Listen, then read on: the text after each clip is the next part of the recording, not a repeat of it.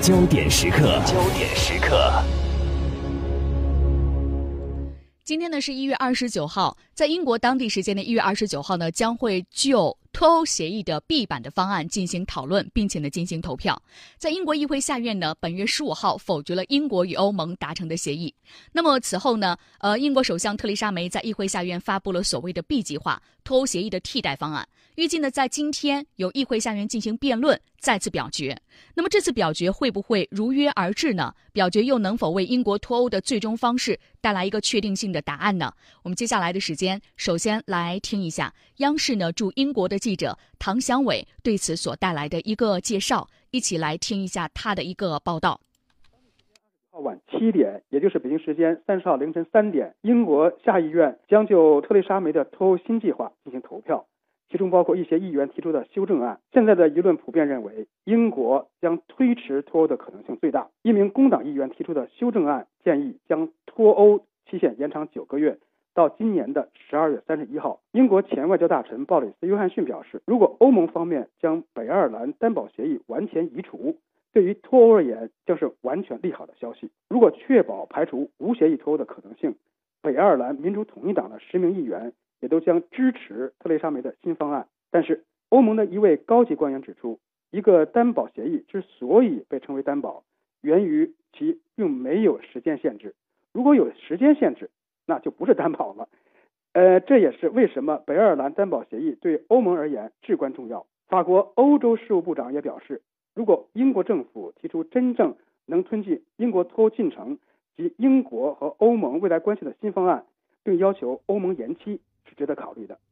好，在二十九号当天呢，英国议会呢就将就近日各党派议员们提出的多份与脱欧有关的修正案进行讨论和表决。这些修正案呢，就可能会包括延长脱欧谈判期限，是否将脱欧谈判的主导权从政府移交至议会，是否用其他方式替代目前饱受争议的爱尔兰边界的备份安排等等。各方期待这些修正案可以最终避免出现无协议脱欧的一个糟糕的局面。所以呢，为了应对接下来提出的。各种结果，英国政府和相关部门都做了哪些相关的准备工作呢？唐祥伟，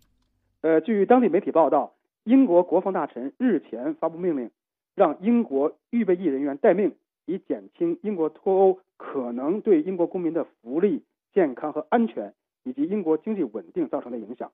这个命令从二月十号起生效，有效期为一年。另外，英国已经触发了关键应急计划的最后阶段，代号为“黄鲨鱼行动”。目前，超过一万两千名公务员正在为英国脱欧工作。英国国民保健系统将租用专机，确保重要的医疗用品从荷兰飞往英国，以采取措施确保药品、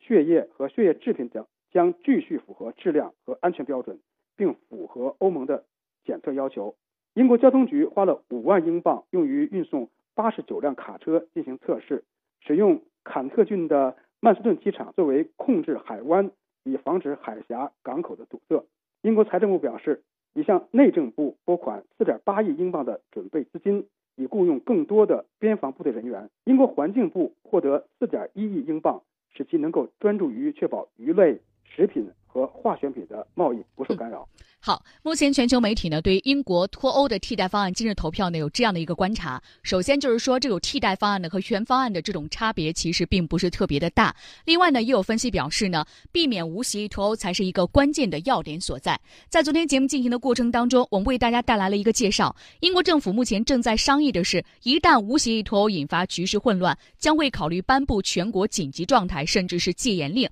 甚至是宵禁、履行禁令，以及在部分地区派兵镇。报等等，所以这样的情况在英国是否有先例可循呢？目前英国各界舆论对英国未来的脱欧前景有怎样的观察？具体聚焦问题有哪些？唐祥伟的报道。特蕾莎梅的脱欧协议备选方案呢，一旦被否决，无协议脱欧的机会大增。英国政府计划引用2004年制定的《国民紧急状态法》，处理无协议脱欧之后可能发生的混乱。英国可能出现无协议脱欧的局面，引起各方担忧。不仅一般民众囤货，连军方也开始囤积粮食、燃料、零件和弹药，以应付无协议脱欧之后可能出现的供应链中断问题。英国卫生大臣日前表示，如果无协议脱欧引发社会混乱的话，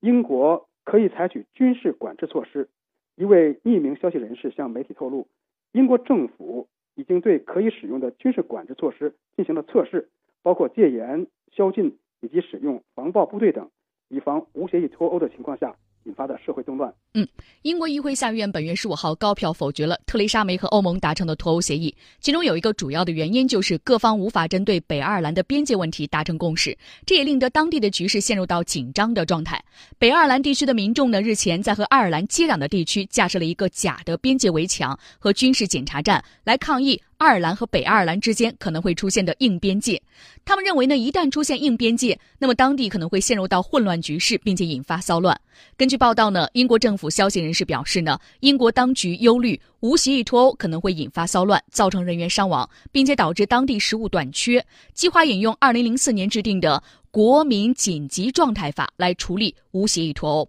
脱欧之后可能会发生的混乱，那么按照紧急状态法呢，政府有权采用适当的方法保障国民的性命和财产安全，并且维持食物、用水以及能源的供应。目前军方已经开始囤积粮食、燃料了。英国本土的直布罗陀、塞浦路斯目前呢和福克兰群岛的军用货仓都已经准备好了，确保所需要的物品充足。那么在预先采购这些物品上，军方至少已经花费了两千三百万英镑。在中国国际问题研究院欧洲部主任崔洪建观察来看，目前英国正在做着两手的现实准备。与此同时呢，英国政府也希望通过无协议脱欧准备的紧张气氛，来进一步说服英国议会，最终回到更加理性的立场上来讨论这个现实的进程。我们接下来的时间来听崔洪建先生的观察。对于最终投票会有什么结果呢？还是没有太明确的一个答案。所以现在对英国脱欧来说呢，只能是两手准备吧。第一层意思呢，就是在议会如果还达不成共识的情况下的话，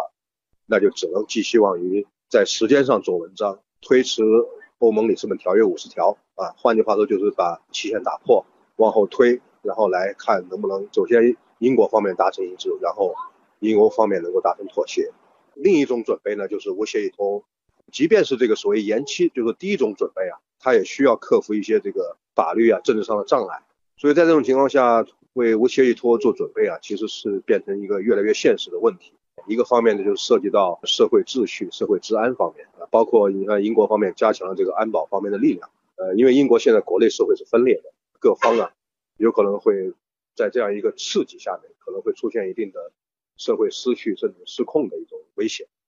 另外一个就是经济安全，短期内啊，英国的包括它跟英欧之间的贸易，包括投资，包括人员往来，都会受到很大的冲击，会出现比如说短期内的物价上涨、日用品短缺啊等等这样一些问题。当，另一方面，无协议脱欧做准备，尤其是从英国方面来说，呃，我觉得其实还有一层考虑，就是英国政府希望这种对无协议脱欧准备的这种紧张气氛啊，能够进一步说服英国议会。不要滑向无协议脱欧这样一个失序失控的一个局面，最终大家还是要回到一个更理性的